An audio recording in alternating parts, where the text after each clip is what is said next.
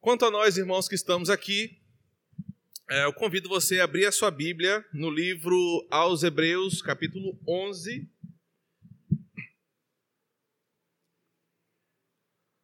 Nós faremos uma exposição do capítulo 11, uma reflexão em cima deste capítulo, capítulo 11 da carta aos Hebreus, onde nós falaremos sobre o poder da fé ontem e hoje. Hebreus capítulo 11 será a nossa unidade literária. Nós vamos lendo, como é um capítulo extenso, nós vamos lendo no decorrer da exposição. Então, deixe sua Bíblia aberta, vá acompanhando o raciocínio e nós vamos lendo o capítulo ao longo da exposição. Durante o, o último século, um conceito tem sido distorcido dentro das igrejas evangélicas fora do arraial evangélico e no imaginário popular. A palavra fé, ela tem sofrido uma distorção epistemológica, conceitual. As pessoas hoje não sabem ou têm muitos significados para fé. É uma palavra tão pequena, tão comum, mas que muitos a usam em diversas formas. Desde aquele rapaz que vai na lotérica pagar um boleto e faz uma fezinha na Mega Sena e diz que tem fé que vai ganhar, àquele outro que está com uma doença e fala: Eu tenho fé em Deus que eu vou sair dessa. Àquela outra pessoa que acha que fé é sinônimo de energia positiva, eu tenho fé que vai dar certo. Vai lá porque vai dar certo, eu tenho fé. A palavra fé tem de fato surgido, tem de fato minado várias compreensões. E poucas pessoas hoje, na verdade, sabem o que é fé, de onde ela vem, da onde ela brota e o que ela nos permite fazer. Principalmente quando nós pensamos ah, no neopentecostalismo, a palavra fé ela se tornou ainda mais uma coisa mutante. Porque, por exemplo, a fé é, é sinônimo para os neopentecostais daquela força que você tem que te faz ver anjos, ver demônios, falar em línguas, sapatear, assim como a fé para Kenneth Hagin, um dos principais expoentes do neopentecostalismo, significa você entrar numa dimensão espiritual e projetar as coisas que você quer ter, e assim Deus vai te dar pela fé. Por exemplo, ah, se você sonha em ter um carro branco, conversível, do ano, ah, você tiver fé no seu coração e você começar a imaginar isso no seu coração, isso vai acontecer porque isso é a fé. Então, esse conceito tem sofrido várias, vários ataques. Dentro dos liberais alemães, por exemplo, a fé ela está relacionada a uma coisa racional. É você acreditar em uma verdade, mesmo ela não tendo nenhum reflexo sobrenatural, e morrer por ela. A verdade é que fé para nós se tornou algo muito confuso e perdemos muito quando nós não compreendemos biblicamente o que a fé é e faz na vida do cristão. Um crente que não compreende o que é a fé, na forma como a Bíblia apresenta este termo, ele certamente sofrerá muitos ataques. Primeiro, ele não terá segurança nenhuma da sua salvação. Um crente que não sabe o que é fé, ele não consegue sequer ter segurança do que acontecerá com ele no último minuto e a partir da eternidade. É importante que o crente pense sobre a fé porque o crente, vivendo a fé, entendendo a fé, além de ter segurança de salvação, ele passa a confiar no Deus que ele crê, mesmo quando as coisas não estão como ele quer. A fé, além de te dar uma segurança de salvação eterna, te faz confiar naquele Criador que se apresentou a você e que te salvou e que diz: Em mim tu podes confiar. Um terceiro benefício, ou também uma terceira perca, que o crente tem se não tiver a fé clara em sua teologia, é que sem fé o crente não terá esperança no porvir. Nós estamos vivendo dias aterrorizantes, pessimistas, com cada vez menos expectativas de melhoria. Se nós não tivermos a fé conforme a Bíblia a apresenta, nós não teremos esperança no porvir. Portanto, a fé ela é um conceito que precisa ser muito forte, muito vivo no meu coração. Mas não qualquer tipo de fé. A fé como a Bíblia a apresenta. Não a fé do boleto e do bilhete da Mega Sena. Não a fé como um desejo positivo, mas a fé como a Bíblia a apresenta. Certo pensador disse assim: a vida cristã é por inteiro uma questão de fé. Temos fé no que aconteceu e que nós não estávamos lá. A fé de que em algum tempo no passado, um homem encarnou vindo da parte de Deus, como o próprio Deus encarnado, para morrer em nosso lugar e nos permitir a salvação. Isso requer de nós fé. Também temos fé num livro que nos conta sobre o que aconteceu. O registro que nós temos maior de todo esse relato está num livro. E isso requer de nós uma parcela de fé. E também temos fé de que as promessas que estão aqui escritas se cumprirão na vida de cada crente. Tudo na vida cristã é uma questão de fé. Por isso, se não falarmos sobre fé, se não vivermos a fé, se não entendermos o seu conceito, possivelmente não teremos segurança aqui, não teremos estabilidade naquilo que confessamos e muito menos conseguiremos descansar sabendo o que nos aguarda. O livro de Hebreus é um exemplo claro disso, da importância do conceito da fé, porque ele investe boa parte do seu texto em firmar os pés daqueles crentes no sólido fundamento da fé, garantindo a eles a certeza de seus benefícios. Para que você entenda, o livro aos Hebreus é escrito para crentes que haviam saído do judaísmo, que haviam ouvido o evangelho, que haviam provado da transformação pessoal que o evangelho proporciona na sua vida. Mas aqueles cristãos, em determinado momento, estavam fraquejando na sua fé. Eles não estavam mais sólidos em Jesus. Eles ainda estavam inquietos com o porvir. Eles não estavam tendo, eles estavam tendo dificuldade de acreditar em tudo que Deus fez em favor do seu povo. O autor, que não revela o seu nome na carta, escreve um livro em que ele defende em todos os capítulos a importância da fé na vida do crente. Por quê? porque ele entende que sem fé é impossível que o homem agrade a Deus. Então, no capítulo 1, por exemplo, ele vai dizer que pela fé Deus se revelou aos homens. É o conceito do capítulo 1 até o capítulo 4. Pela fé, Cristo nos deu acesso ao Pai. No capítulo 4, isso está escrito. Pela fé, Cristo cumpriu todas as exigências divinas pelos pecados da humanidade. Isso está no capítulo 7 ao 9 pela fé, os salvos agora têm acesso a Deus. Capítulo 10. E agora, no capítulo 11, aqueles crentes já apossados desse conceito de fé,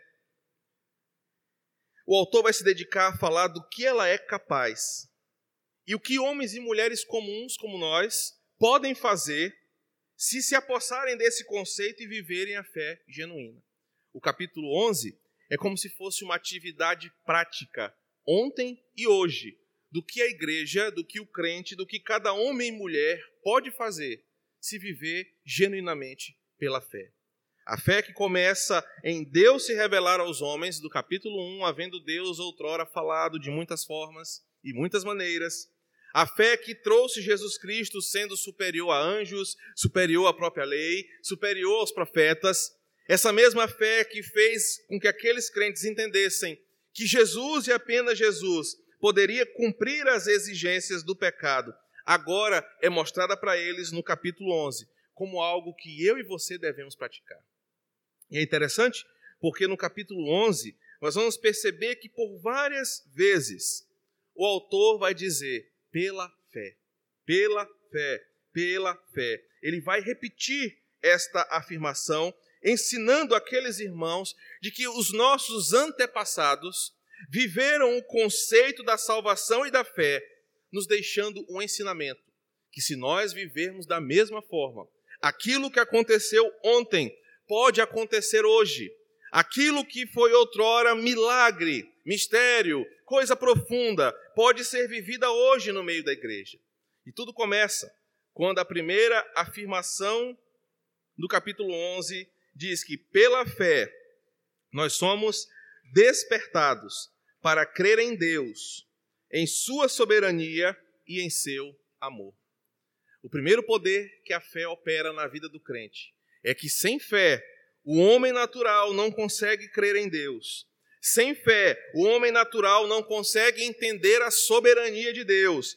Sem fé, o homem natural sequer percebe o amor de Deus. Mas, quando a fé é depositada em nós pelo próprio Deus, nós somos capazes de crer em Deus, em orientar a nossa vida pela sua soberania e sermos alvos do seu amor. Observe o que ele diz dos versos 1 ao 3. A fé é a certeza de coisas que se esperam, convicção de fatos que não se veem. Pois pela fé os antigos obter, obtiveram bom testemunho. Pela fé entendemos que o universo foi formado pela palavra de Deus, de maneira que o visível veio a existir das coisas que não aparecem. O primeiro poder que a fé faz na vida do cristão é que se você não tiver fé, você terá dificuldades em crer em Deus. Se você não tiver fé, você terá dificuldades tremendas em acreditar que Deus é soberano e que, muito mais do que isso, você é objeto do amor de Deus. O autor está combatendo aqui o que hoje nós chamamos de ateísmo e de pessoas que têm dificuldades de provar e sentir a presença, o amor e a soberania de Deus.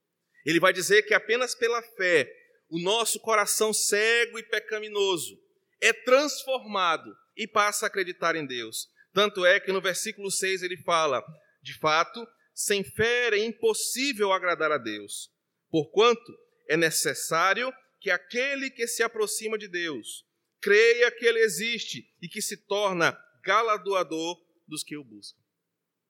O primeiro poder da fé, muito mais do que expulsar demônios, muito mais do que falar em línguas ou sapatear, é nos dar a certeza de que Deus é soberano, de que Ele existe e de que Ele nos ama. Por isso, se você conhece alguém, ou se você está assim, com dificuldades de crer em Deus, com dificuldade de sentir a presença de Deus, peça a Deus: Senhor, me dê fé para acreditar na tua palavra. Senhor, me dê fé para te sentir, para experimentar intimidade contigo, porque pela fé nós somos despertados para crer que Deus existe. Não apenas isso, dos versículos 4 ao 6, o autor vai dizer que pela fé nós conseguimos agradar a Deus com a nossa vida, com as nossas obras, a exemplo de Abel e de Enoque. Ele vai dizer que apenas vivendo pela fé nós conseguiremos fazer coisas que agradarão a Deus e farão com que ele se alegre conosco. Ele vai contar o exemplo de Abel, no versículo 4, que pela fé ofereceu a Deus mais excelente sacrifício do que Caim, pelo qual obteve testemunho de ser justo. E no versículo 5 ele fala: pela fé, Enoque foi trasladado para não ver a morte. Não foi achado porque Deus o trasladara, pois antes da sua trasladação obteve testemunho de haver agradado a Deus.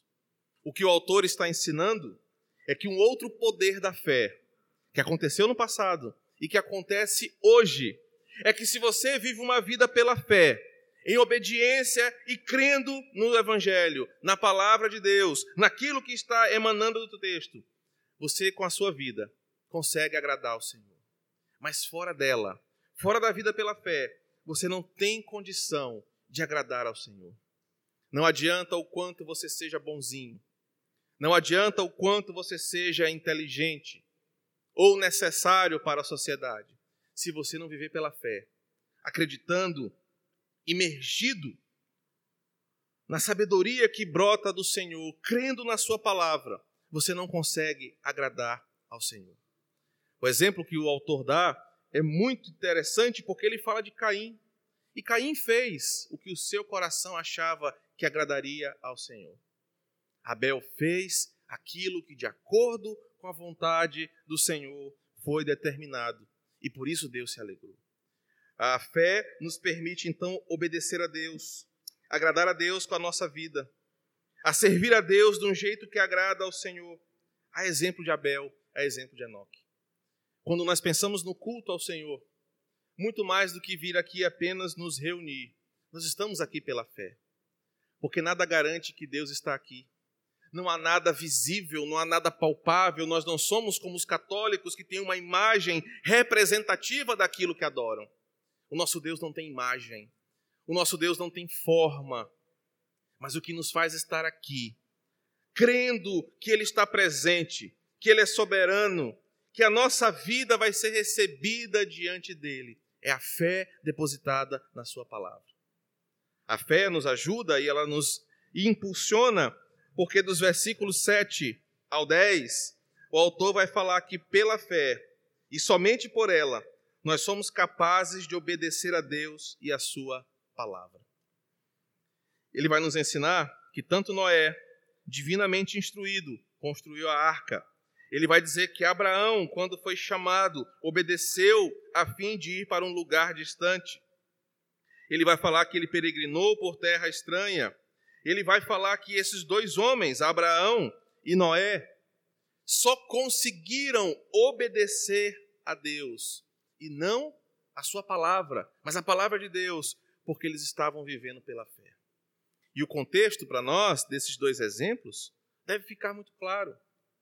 Imagina São Luís no, no sol rachando o que fez hoje, e do nada um Noé da vida construindo uma arca.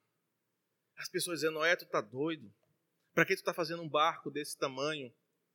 Deus me falou para fazer uma arca. Abraão, homem rico, próspero, numa cidade idólatra, vivendo com a sua família, debaixo da tutela dos seus pais, de repente começa a arrumar as suas coisas e vai para uma terra distante. Os seus amigos perguntam: Abraão, para onde é que você vai? Abraão, para onde você está indo? Deus falou comigo. Deus me mandou ir. Meus irmãos, o poder da fé que opera em nós, no passado, na vida desses homens, hoje na nossa vida, nos vai fazer sermos capazes de obedecer a Deus, mesmo quando as pessoas ao nosso redor acham que é desnecessário, acham que é loucura, acham que não é preciso. Porque o que está em jogo não é aquilo que eu acho, não, é, não está em jogo, o que está em jogo não é aquilo que eu penso, mas está em jogo é aquilo que a palavra de Deus diz. Então, se ela diz para você não fazer, mesmo que os outros façam, pela fé, você será capaz de obedecer a Deus e não a homens. Pela fé, você será capaz de perseverar, mas se não for pela fé, você vai desistir dos ideais divinos. Imagina se Noé Abraão não tivessem convicção em seu coração que fosse Deus. E em determinado momento Noé fala, rapaz, é mesmo, né? Dá maior trabalho construir esse barco, o céu está limpinho. Mas não, pela fé, nós somos capazes de obedecer a Deus e a sua palavra. Até então, parece que o autor está nos levando a um passado, a uma viagem no passado. E eu quero trazer o texto para nós hoje. Esses três primeiros pontos nos levam a pensar como hoje a fé pode ser útil para nós. Se no versículo 1 ao 3, o autor fala que pela fé nós somos despertados para crer em Deus, sua soberania e seu amor, ele está falando o seguinte: em tempos onde as pessoas escarnecem da fé, em tempos onde toda uma população científica acadêmica está querendo desmerecer Deus e a sua palavra. Se você abraça este evangelho com fé, se você clama e ora a Deus para que Ele mesmo te dê fé, porque é necessário que aquele que se aproxima de Deus tenha fé, peça fé, ore pela fé. Não serão novas doutrinas, não serão ideologias, não serão argumentos, não serão coisas deste mundo que derrubarão a fé que foi brotada em teu coração. Qual é o grande segredo, então, do início deste capítulo? Para que nós sejamos crentes firmes, fortes e operantes, devemos clamar, Senhor, nos enche de uma fé que fortalece em nosso coração que cremos num Deus verdadeiro. No versículo 4 ao 6, o autor vai dar o exemplo de Abel e Enoque, e isso para nós vem de uma forma muito parecida. Às vezes você é impulsionado a agradar o seu pastor, a sua liderança, a sua família, o seu trabalho, o seu chefe, quem quer que seja. Mas a prioridade do coração do crente deve ser agradar a Deus com a sua vida, com as suas obras, fazer aquilo que Deus pede e não aquilo que homens pedem. Às vezes, homens, sistemas, doutrinas poderão te levar para distante do Evangelho. Mas se você tiver fé, se você tiver uma fé fundamentada no Evangelho, você vai fazer igual Enoque, você vai fazer igual Abel, você vai fazer aquilo que Deus pede. E a tua vida será para obedecer o Senhor, e as tuas obras glorificarão o seu nome. No verso 7 ao 10, quando o autor fala de Noé e de Abraão como exemplo de obediência, isso vem para nós recheado de uma verdade. A cada vez que a tua carne, que a tua mente, que o teu intelecto, que o teu corpo desejarem fazer algo contra a vontade de Deus, que você for tentado a desanimar, que você for incentivado a desistir, a mudar de opinião, a mudar de ideia, lembre-se que pela fé você será capaz de obedecer à vontade. Se não for pela fé, você não terá amor à palavra. Se não for pela fé, você não caminhará nos caminhos do Senhor, porque tudo em você que não for pela fé vai querer te levar para longe de Deus, mas pela fé você é capaz de olhar para o Senhor e não se desviar. O próximo passo que o autor vai nos ensinar vem no versículo 11, quando ele fala que pela fé nós somos, assim como Sara, alvos de milagre do Senhor.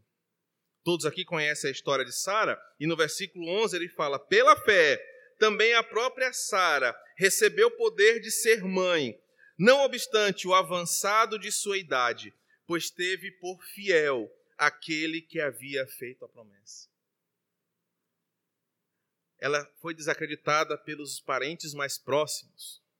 Ela foi desacreditada pelo seu marido. Como Deus vai cumprir a sua palavra se nós já somos dois idosos? Mas no coração de Sara, ela sabia. Quem falou não foi homem, quem falou não foi médico, quem falou não foi um mortal, quem falou foi Deus. E se Deus falou, a fé me leva a ser alvo de milagre. Irmãos, e Sara entra aqui como exemplo do poder da fé, nos servindo hoje, quando nós estamos desacreditados por todos ao nosso redor. Sabe quando as pessoas falam assim, você não vai mudar, aquele ali não tem jeito, aquela ali só morrendo, aquele ali só outra vida, ou esse resultado desse exame é irreversível, ou isso aqui não tem jeito. Pela fé, você consegue depositar diante de Deus a tua petição e saber que se Ele quiser, a coisa mudará, porque quem promete, cumpre, porque Ele é fiel. O poder da fé, no versículo 11, da própria Sara, nos serve porque, acreditando na palavra, nas promessas de Deus na nossa vida, mesmo que tudo pareça o contrário. Pela fé, nós somos alvos de milagres do Senhor. Versículo 17 também vai nos dar um outro exemplo, agora falando de Abraão, porque ele vai dizer no versículo 17 que pela fé abrimos mão das nossas coisas para, para Deus, para o próprio Deus. Pela fé, nós abrimos mão das nossas coisas quando Deus nos pede cada uma delas. Versículo 17 nos conta a história. Pela fé, Abraão, quando posto à prova, ofereceu Isaac. O tão esperado Isaac. O tão desejado Isaac.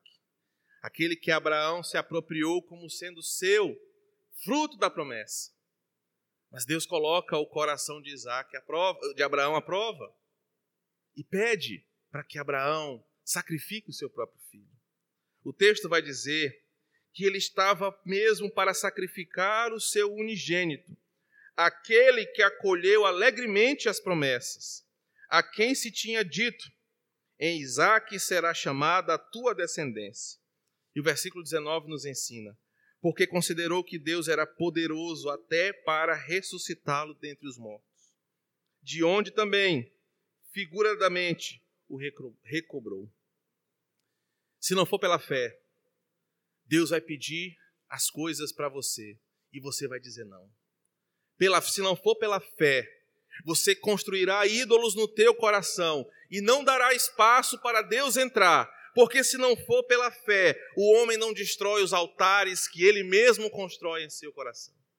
Abraão tinha o tão sonhado filho, mas quando ele ouviu Deus falar, eu quero Isaac, Abraão não titubeou, porque ele sabia que mesmo se ele matasse o seu unigênito, Deus, pela fé, o iria ressuscitar.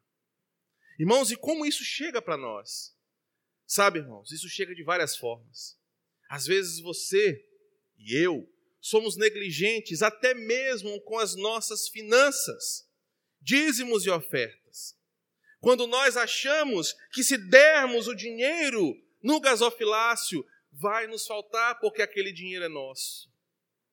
Esse é o nosso Isaac. Ou quando Deus nos chama para uma obra, para investirmos tempo cuidando de pessoas, dedicando ao serviço do Senhor, e nós não, Deus, não, eu tenho que fazer isso primeiro, ou aquilo, ou isso, isso. Se não for pela fé, nós não conseguimos abrir mão das nossas coisas para Deus ser prioridade. As coisas só vão mudar. Você só passará a priorizar as coisas de Deus quando você viver pela fé. Mas quando você viver pela fé, o poder que operou no passado na vida de Abraão, que por causa de uma atitude de crer, se tornou o pai de uma grande nação, também servirá para nós hoje. Porque muitos crentes andam no marasmo, porque muitos crentes andam capengando uma vida mundana, não conseguem ser nem crentes e nem quentes e nem frios ou mundanos, porque não vivem pela fé. Vivem pelo que os seus braços podem fazer, vivem pelo que a sua inteligência pode raciocinar. Mas Abraão, quando foi chamado por Deus, abriu mão do que era dele para fazer a vontade de Deus. O texto ainda continua. Os versículos 20 e 21 nos mostram outro poder da fé. Pela fé, nós abençoamos pessoas ao nosso redor. Pela fé, igualmente, Isaac abençoou a Jacó e a Esaú, acerca das coisas que ainda estavam por vir. E pela fé, Jacó abençoou cada um dos filhos de José, e apoiado sob a extremidade do seu bordão, adorou. É interessante o autor falar que a bênção é fruto da fé. Eu me perguntei ontem, enquanto eu anotava o esboço dessa mensagem, por que bênção está relacionada com fé? Porque só consegue abençoar a vida de alguém quem acredita em nome de quem nós estamos abençoando. Imagina você, olha, Luciano, eu te abençoo em nome de Lula, Dilma e companhia, Haddad. Tem um peso. Agora, olha, Luciano, eu te abençoo em nome de Jesus. É totalmente diferente. E o que o autor está ensinando é que, pela fé, sabendo sobre quem eu estou lançando a palavra e em nome de quem eu estou proferindo a bênção, não há limites para o que ele possa fazer e pela fé, um coração que crê nos milagres, na soberania, na presença, no poder, quando profere um Deus te abençoe, ele está dizendo: aquele que pode todas as coisas fará o que for necessário para que o nome dele seja honrado em seu coração. Porque se não for pela fé, o que sai da nossa boca é pessimismo. O que sai da nossa boca e dos nossos lábios são pragas são desgraças, porque isso é que é o coração do homem que não vive pela fé. O homem sem fé é o homem sem Deus, e o homem sem Deus, ele não tem nada a oferecer a não ser a amargura e o ódio do seu coração. Pela fé, nós abençoamos as pessoas ao nosso redor. Pela fé, nós cremos que a bênção chega onde o nome do Senhor chega. No versículo 22, também há um outro poder da fé. Pela fé, lembramos que Deus fez e o que Deus fez pelo seu povo. Pela fé, José, próximo do seu fim, fez menção do Êxodo. E aqui, o autor está dizendo o seguinte: sabe o que, que traz você aqui nessa igreja hoje? Sabe o que faz você ler esse mesmo livro aqui que não mudou nos últimos dois mil anos e ainda acreditar que isso aqui é verdade? É a fé que Deus colocou no teu coração. E apenas pela fé você consegue se lembrar, você consegue ter prazer, você consegue acreditar em tudo que Deus fez. Porque qual seria outra explicação, irmãos, de nós entendermos um mar que se abriu? Qual a outra explicação para nós termos dos milagres que Deus fez de chover comida para o seu povo? A fé nos faz lembrar dessas coisas e nos faz dizer: o nosso Deus é o Deus que tudo pode. O texto ainda continua, porque agora no versículo 23, o autor vai falar sobre Moisés e vai dizer que é pela fé. Primeiro, nós recebemos muitos livramentos. Versículo 23: Pela fé, Moisés, apenas nascido, foi ocultado por, seu pai, por seus pais durante três meses. E o que estava acontecendo? Havia uma ordem para matar todos os que fossem nascidos. Mas Moisés, por causa de um plano divino, foi liberto, foi livre de uma trama do mal. Com certeza você está aqui hoje e nem sabe de tantos livramentos que o Senhor já te possibilitou e que só são possíveis de crer pela fé. Armas matam, armas protegem, armas dão uma falsa e pseudo-segurança mas maior é do que as armas. É a certeza de que tem um Deus que me livra de tudo que não é de acordo com a sua vontade.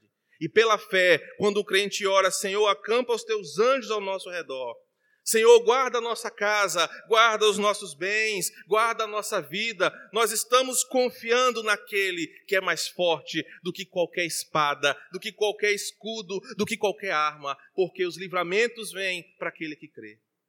Pela fé, nós recebemos livramentos como Moisés. E também, agora dos versículos 24 ao 28, somente pela fé nós conseguimos rejeitar o mundo, seus prazeres e nos consagrarmos a Deus.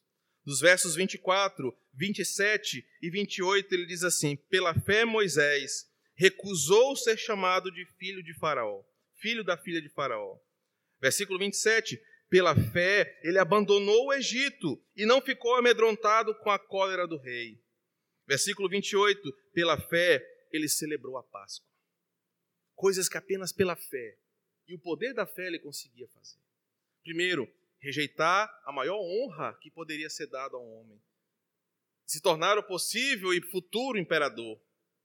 Recusar a vida confortável no Egito e ainda acreditar que passar sangue de animais na porta da casa iria livrar aqueles que estivessem dentro dessa casa do anjo da morte que passaria naquele dia.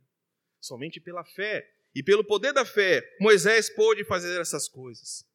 E hoje, é, esse, esse, esse mesmo exemplo chega até nós quando o mundo e os seus prazeres tentam te arrancar do Evangelho de Cristo.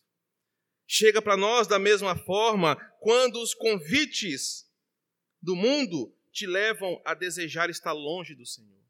Apenas pela fé você terá força para rejeitar. Apenas pela fé você terá força para lutar. Apenas pela fé você conseguirá dizer não para o pecado e sim para as coisas de Deus. E para terminar, irmãos, os exemplos restantes agora, do versos 29 até o verso 33,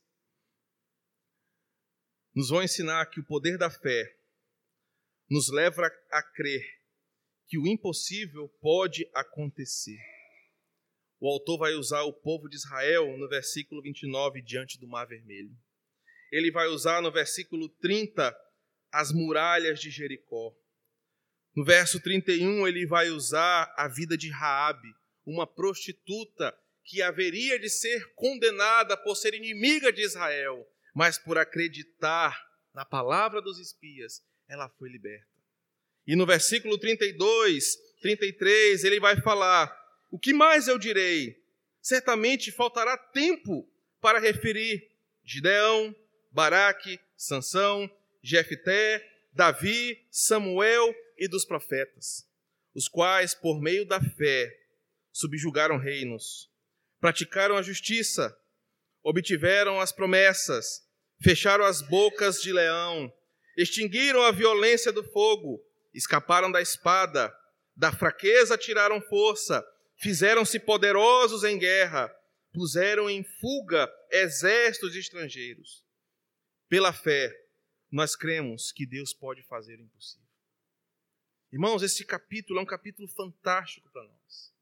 Porque às vezes as pessoas reduzem a fé a uma oração que vai levantar o enfermo, a uma, uma certeza de que as coisas vão melhorar. Mas Hebreus capítulo 11 nos ensina que a fé e o poder que vem da fé é útil para o crente em tantas coisas, não apenas para orar para sair um demônio, mas para que você esteja hoje aqui certo da sua salvação.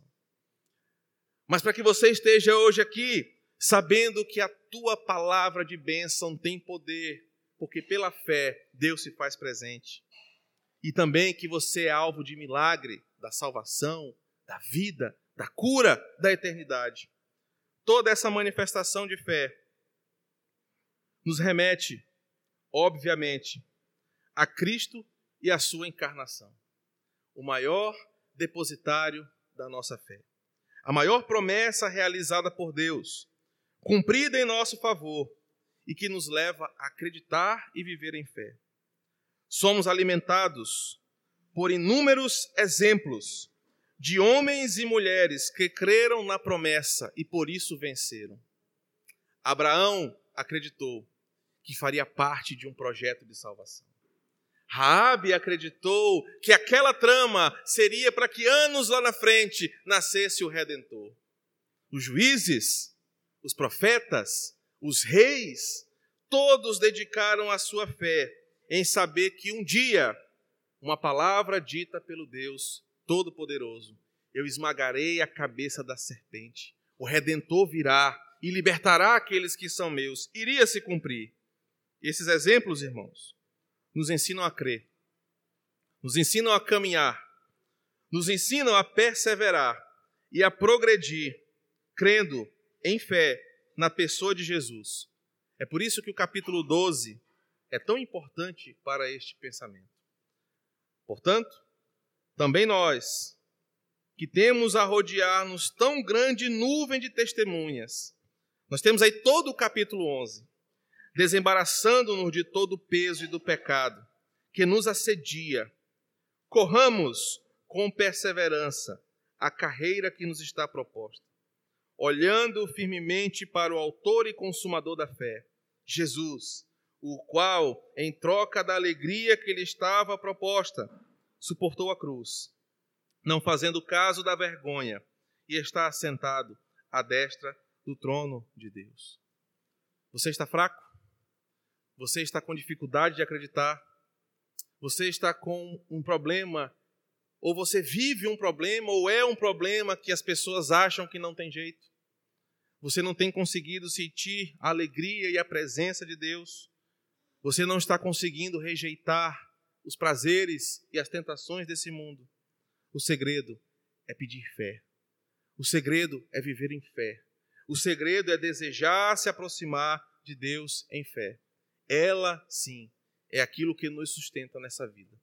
Que sejamos crentes cheios de fé para a glória do nosso Senhor. Amém? Vamos orar. Convido você a fechar os seus olhos.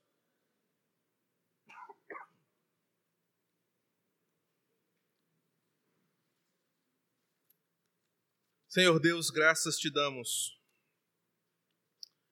pela tua palavra que nos sustenta, que nos alimenta, que nos dá direcionamento e esperança. Acreditamos no Senhor. Acreditamos na tua palavra, na tua soberania, e por isso estamos aqui.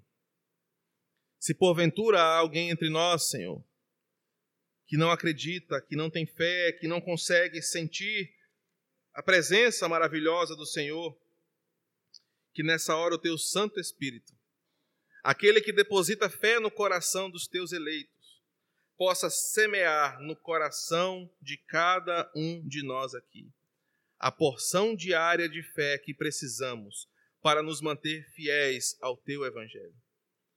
Que o teu Santo Espírito venha agora visitar esta igreja, nos capacitando com o dom da fé para acreditarmos que a obra de Jesus foi em nosso favor, para crer na tua palavra, que é o alimento diário para a nossa vida.